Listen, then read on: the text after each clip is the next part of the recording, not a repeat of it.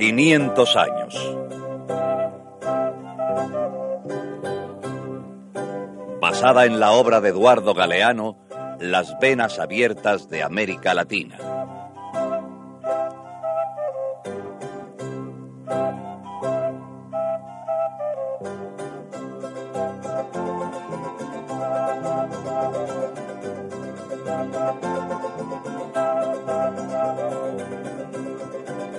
La varita mágica del café. ¿Quién sube y quién baja los precios?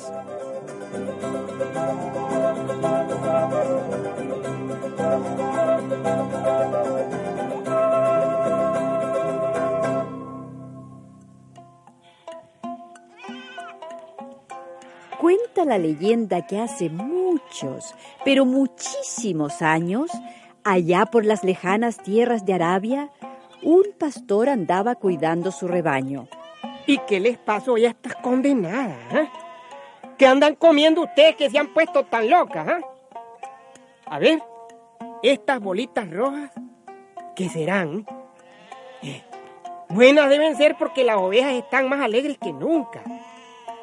Voy a probar una. A ver. Mm, mm, mm, un- poco amarga, pero Al rato, el pastor se había puesto más alegre y vivaracho que las ovejas. Y arrancó los granos rojos del café, los secó, los molió, los sirvió con agua. Mm, Pero qué sabroso, ¿eh? Voy a dárselo a mi novia a ver si se anima y nos casamos. La negra y olorosa bebida pasó de Arabia a Egipto y de Egipto a Turquía y por Venecia entró el café a toda Europa. Jacinta, Mande, señora. tráeme una taza de café. Enseguida, señora. Que esté bien caliente, ¿oyes? Oigo, señora. Mejor dos. Para el señor también. También, señora. Con galletitas, claro. Claro, señora. Vamos, Jacinta, date prisa. Lo quiero ahora mismo. Ahora mismo, señora, ahora mismo.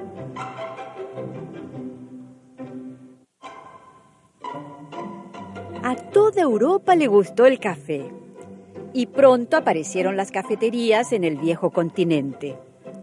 Y como el café se volvió tan popular, los europeos comenzaron a sembrar en sus colonias de América aquella mágica bebida.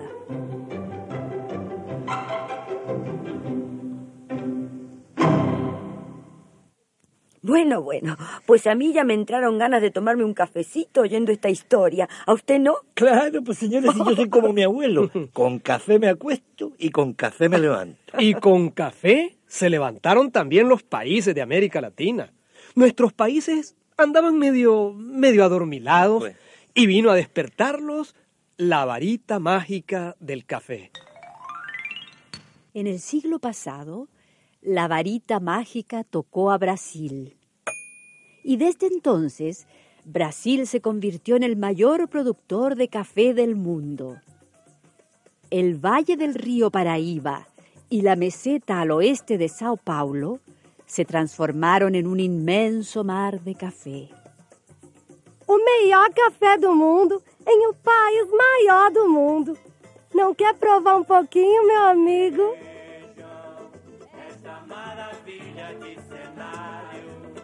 La varita mágica tocó también a Colombia. Y los campesinos colombianos ya no sembraron otra cosa que café en sus pequeñas parcelas. Ay, ay, mi china.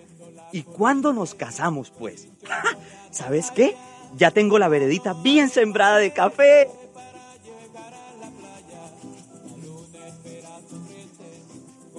En pocos años, las dos terceras partes de las ganancias de Colombia venían de la venta de café en el extranjero. Después, la varita mágica tocó las tierras olvidadas de Centroamérica. ¡Hijajayo! Miren, mucha, se acabó lo de andar vendiendo añil y babosaditas. Ahora sí entramos los chapines de plano en el mundo moderno, pues.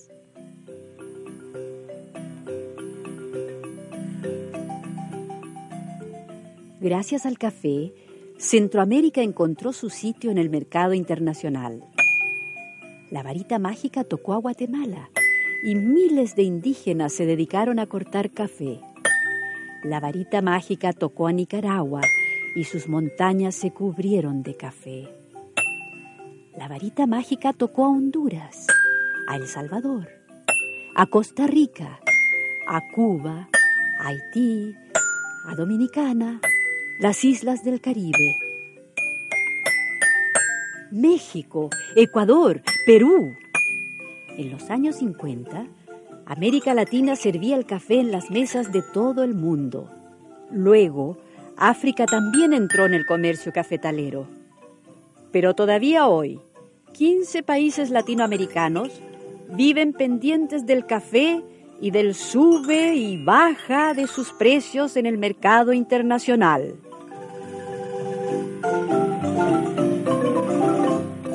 Sí, hay quien dice que el café resulta casi tan importante como el petróleo en ese mercado internacional. Bueno, ¿y cuál es el problema? ¿Pero cuál problema?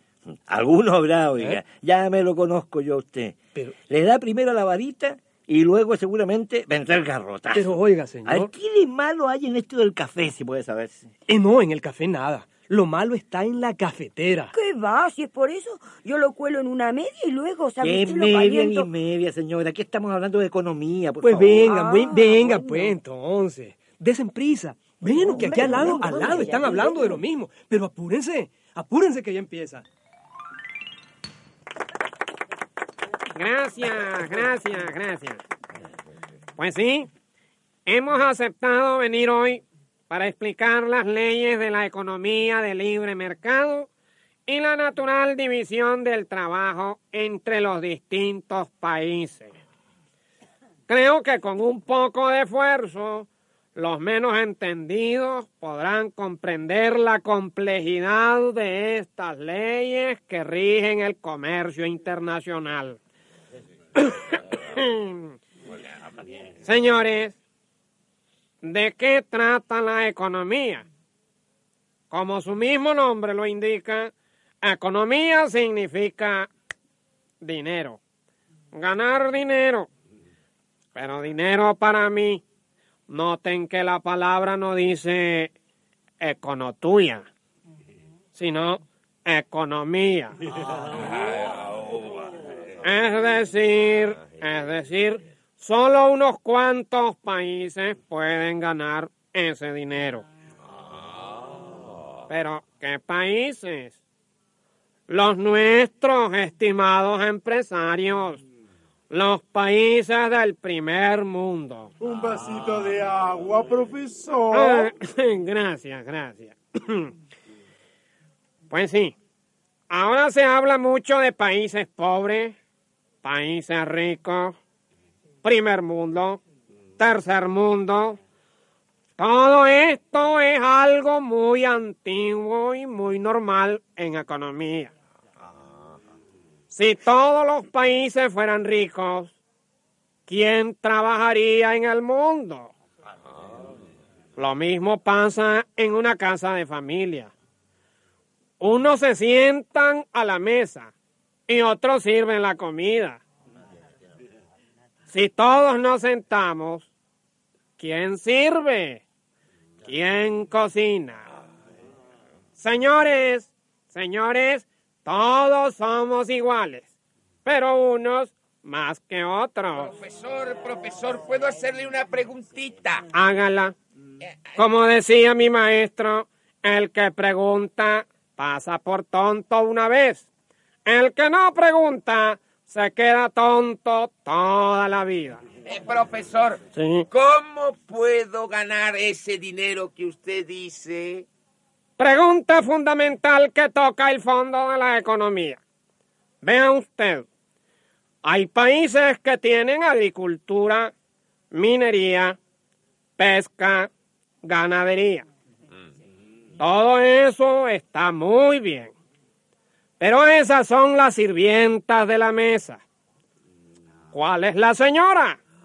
¿Quién es la dueña de la casa? La industria, señores míos, la industrialización.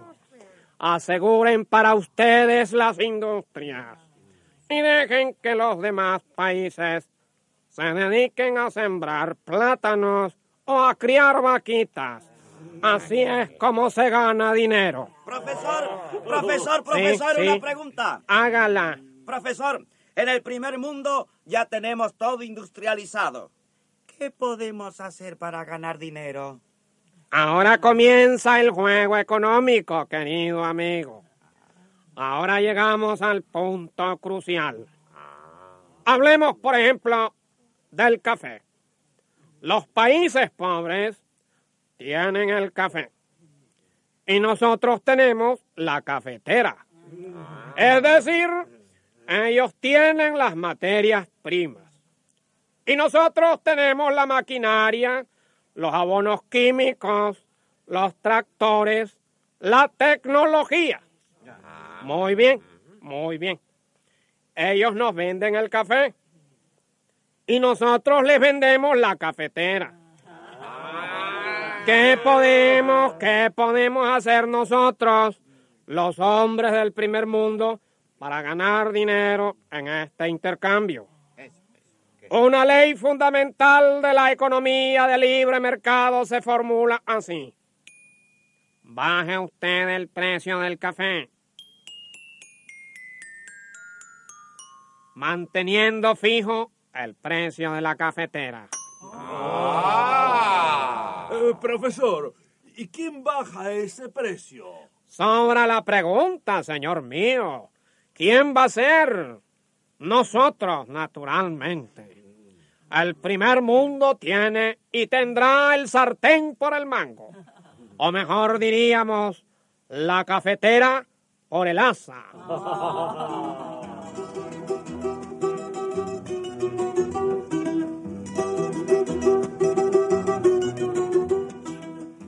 puchis. ¿Y ahora qué se han creído estos? Miren, la libra de café la ponen ahora a dos centavos. El año pasado estaba a cuatro. El otro estuvo a nueve. Y ahora la bajan a dos. Así no hay quien aguante. Por más que corremos, nunca llegamos. Los precios de lo que compramos en el extranjero van más deprisa que los precios de lo que producimos. En 1950, Colombia compraba un jeep pagando 17 sacos de café. 15 años más tarde, necesitaba tres veces más sacos para comprar ese mismo jeep. En 1953, Brasil compraba un tractor pagando 70 sacos de café. Hoy en día, con esos 70 sacos, ya no compra ni las ruedas del tractor.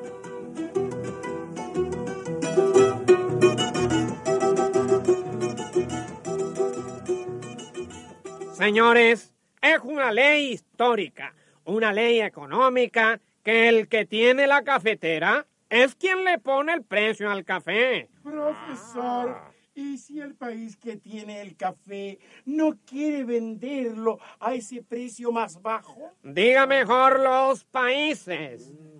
Hay que poner varios países a producir la misma cosa. De esta sencilla manera, si un país no quiere vender, el país vecino sí lo hará. Regateo, competencia, libertad. Pero para que la competencia funcione, los países pobres deben ser verdaderamente pobres. El pobre vende hasta su alma. Y el que es más pobre, la regala. Profesor, profesor, una pregunta. Hágala. Profesor, mi pregunta es la siguiente. ¿Cómo puedo hacer para ganar más dinero? Una importante pregunta. Y con ella llegamos a otra ley fundamental de la economía de mercado. La ley anterior decía, baje el precio del café manteniendo fijo el de la cafetera. La segunda se podría formular así. Suba el precio de la cafetera manteniendo fijo el del café. Después de esta complicada explicación económica, creo que bien nos merecemos un descanso. ¿Ah? Y ya que hablamos del café, los invito a todos a pasar a la cafetería.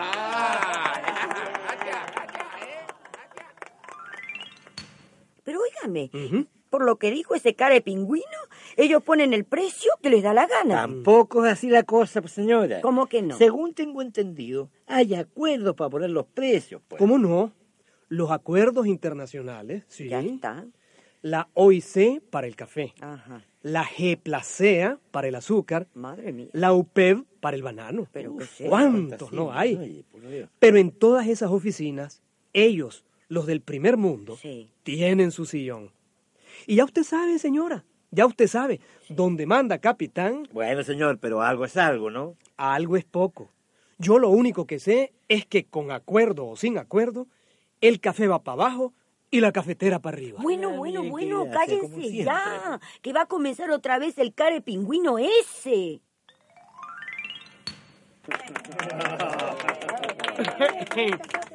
Bueno, bueno, bueno. No sé si lo expuesto anteriormente quedó suficientemente claro. Profesor, una Sí. pregunta. Hágala. Profesor, yo estaría interesado en saber cómo puedo hacer para ganar más dinero. Muy interesante su pregunta. Ustedes siempre dan en el clavo del asunto. Nos adentraremos, por tanto, en mayores profundidades económicas. Me refiero a la compleja ley de la oferta y la demanda. En los países del tercer mundo, y yo no sé por qué, tal vez por su mismo atraso, siempre ocurren los terremotos, las desgracias, explotan los volcanes, aparecen tiburones en la playa, en fin, mantenga la calma en estos momentos difíciles. Viene una sequía en Brasil y acaba con la cosecha. Hay menos café en el mercado. Como se ofrece menos, se demanda más. Los colombianos, muy astutos ellos, comienzan a vender su café a un precio más alto. ¿Qué podemos hacer en esa crítica situación? Paciencia, mis estimados. La paciencia de león dormido. El café sube este año a 8. Bájelo el año próximo a 4. Y el año siguiente, súbalo a 5. Y el que viene, bájelo a 3. Y luego, suba a 4. Y luego, baje a 2. Suba. Baje. Baje. Y suba. Procurando naturalmente quedar siempre arriba.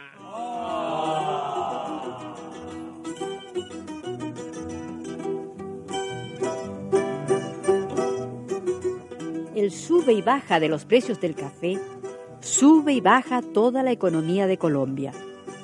Las cosechas se arruinan, los campesinos quedan sin trabajo, hasta los pordioseros de las calles reciben menos limosna.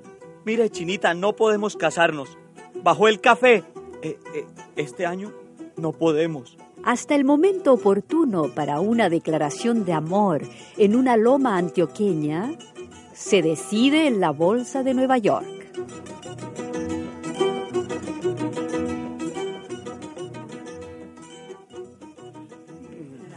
Profesor, Eh, sí. con su permiso, una preguntita. Hágala. Profesor, dígame, ¿cómo puedo hacer para ganar más dinero? Siempre aciertan ustedes con las preguntas básicas de la economía. Pues sí, señor mío. A veces ocurre al revés. Cuando hay una mala cosecha en un país y suben los precios del café, los demás países pobres se hacen ilusiones. El cuento de la lechera. Todo el mundo a recoger café, a vender café, Ofrecen cantidades enormes, pensando que así nos van a sacar mucho dinero. ¿Qué hacer entonces? Aproveche esa oportunidad. Es el momento para bajar los precios del café. Bajarlos lo más posible. Más abajo.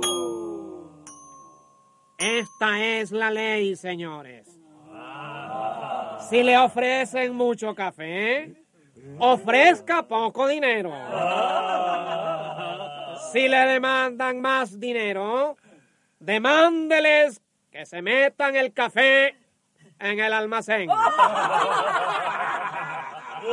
Pero no, pero no, tendrán que venderlo.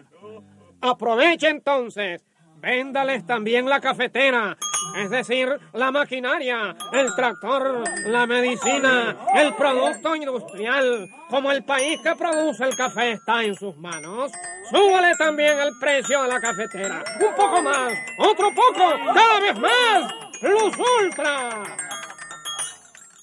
Un buen empresario se repite siempre aquel sabio refrán.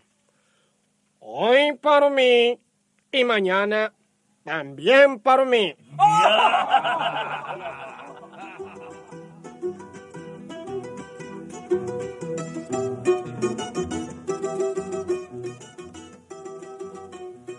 Por las bajadas y subidas injustas de los precios, el primer mundo le robó a América Latina en 1984, en un solo año, la enorme suma de 20 mil millones de dólares.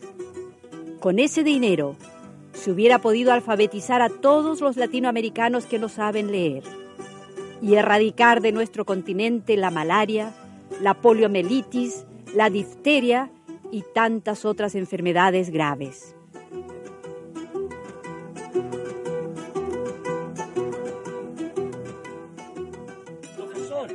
Sí. una pregunta. Diga usted. Pro- profesor, yo soy un empresario, pero, pero del tercer mundo. Sí, sí, eh, disculpen. Yo sé que este es un curso eh, reservado para los del primer mundo, pero... pero- Ya, ya que está aquí, no sea tímido, señor mío. Pregunte. Profesor, ¿cómo le explicaré? Yo, eh, los empresarios del tercer mundo, quisiéramos también ganar, no tanto como ustedes, pe- pero en, en fin. Eh, querido amigo, ustedes también merecen su parte. Al fin y al cabo, son cabeza de ratón. ¿Qué pueden hacer ustedes? Diga. Nosotros controlamos los precios claro. Y así ganamos. Controlen ustedes a los obreros y así ganarán también. Ustedes, colegas empresarios del tercer mundo, tienen en su mano otra varita mágica. Los salarios. Bájenlos. Bájenlos. Así ganarán bastante.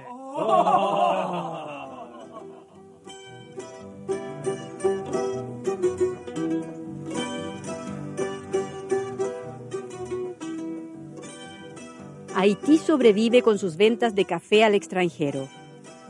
Pero en las plantaciones de café, los haitianos cobran 30 centavos, 20 centavos, hasta 7 centavos de dólar por día.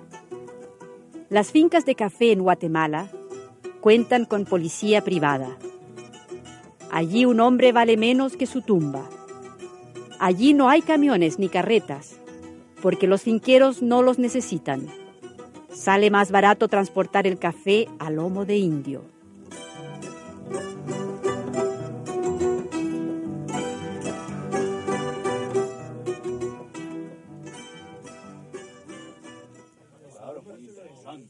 ¿Alguna pregunta más, estimados empresarios del primer mundo?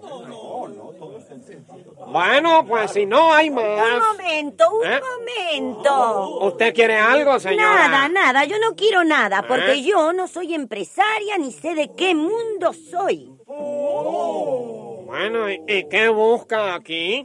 Decirle a usted que ya su café me está sabiendo a purgante, señor. Pero señora, ¿qué le pasa? Sí, ustedes, ustedes, señorones de cuello y corbata, que nunca en su manganzona vida habrán visto una mata de café, ni saben lo que es partirse los riñones en un cafetal, recogiendo a mano por las lomas, grano a grano, para ganarse tres centavos al final.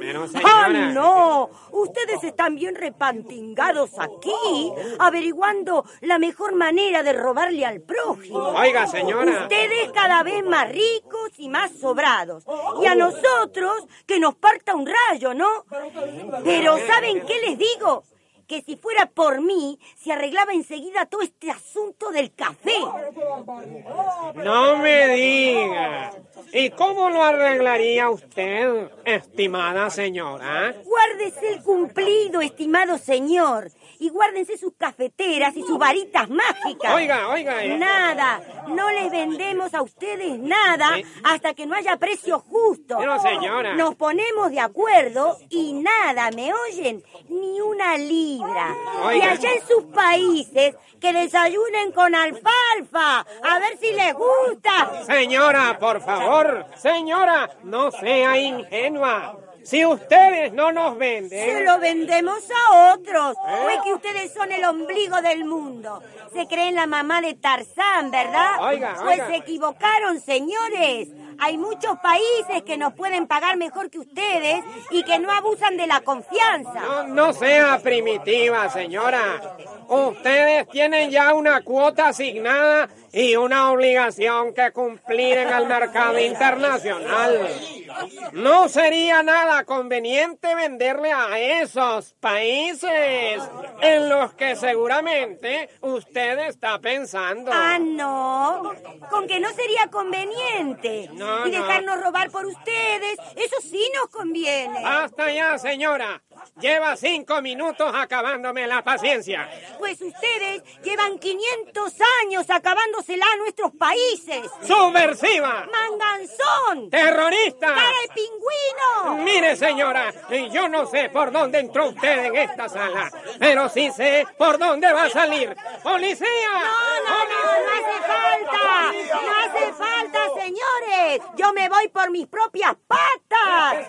Mejor es quedarse en la calle que hacerle de sirvienta a esta bola de canallas. ¡Que se vaya!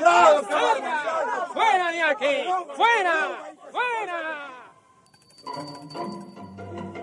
América Latina. Mande, señora. América Latina, tráeme una taza de café. Enseguida, señora. Que esté bien caliente. ¿Oyes? Oigo, señora. Ah, mejor dos. Para el señor también. También, señora. Con galletitas, claro. Claro, señora. Vamos, América Latina, date prisa. Ahora mismo, señora, ahora mismo.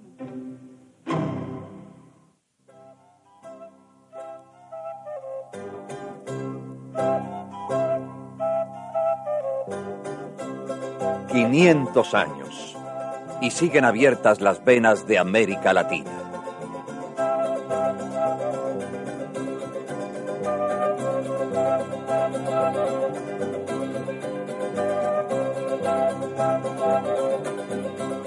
Una producción Coradep, escrita por José Ignacio y María López Vigil.